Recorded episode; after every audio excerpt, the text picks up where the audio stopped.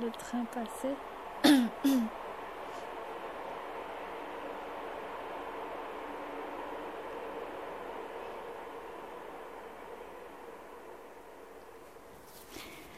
Je m'appelle Amo.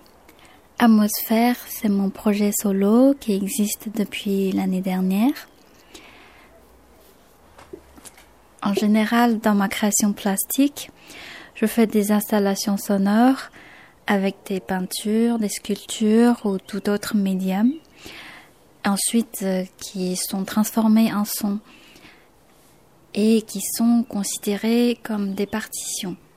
Alors, dans ce projet Atmosphère, je tente de me libérer de ces contraintes plastiques euh, et être plus dans la musique et me laisser euh, plus de place pour les mélodies et d'autres références l'art contemporain.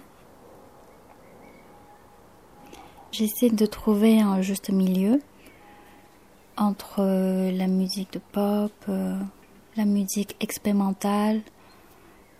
Euh, j'ai été aussi très influencée par la science-fiction, par les films et par beaucoup de livres aussi.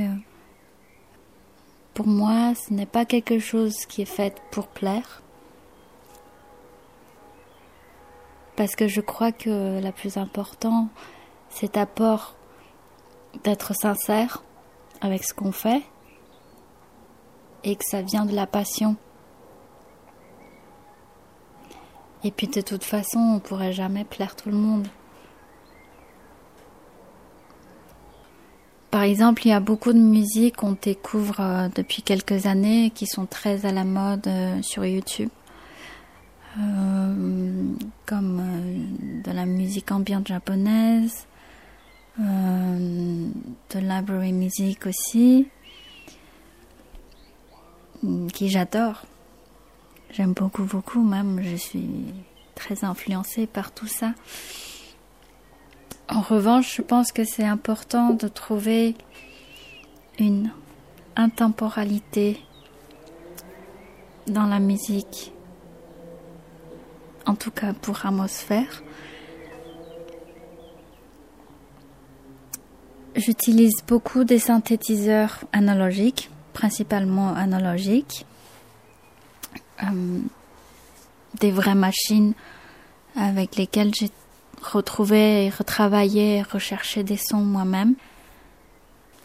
Avec les machines, j'essaie de communiquer avec elles. Euh, il y a une sorte d'équilibre à trouver euh, entre apprivoiser une machine et laisser s'exprimer elle-même.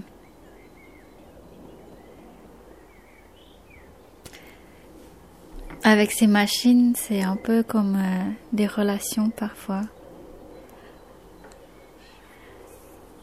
Et pour ça, il faut, faut nourrir la relation, il faut de la communication.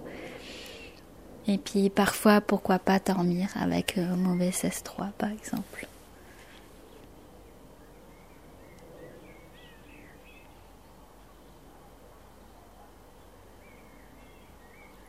Pour mon live, j'utilise des cassettes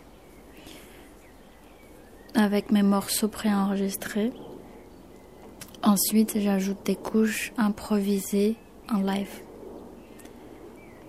Donc chaque live serait unique, comme certains sons que j'ai utilisés dans mes morceaux qui se retrouvent jamais une deuxième fois. En vrai, je passe beaucoup plus de temps à rechercher les sons que de composer. Donc en fait, pour ça, hmm, avant de composer ou rechercher un son, il faut d'abord se vider. Au lieu d'avoir des émotions, euh, d'avoir des, des fortes euh, sensations, J'attends les moments euh, tranquilles et silencieux qui m'arrivent naturellement, qui s'imposent naturellement vers moi.